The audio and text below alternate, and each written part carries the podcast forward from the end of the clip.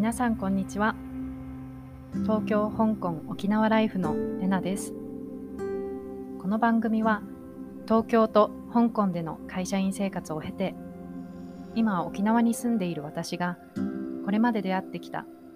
そして今日々出会っている面白くて素敵な人たちや出来事を私の視点でシェアしていきます。社会人になって数年の頃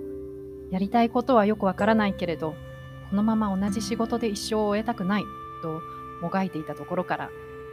さまざまな変化を通じて